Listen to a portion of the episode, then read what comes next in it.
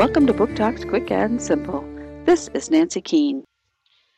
What would you wish for if you were given any wish? What would you want that will last forever? In this tale, two children find a magic coin and they wish for something that they will soon regret. Is there any hope for them?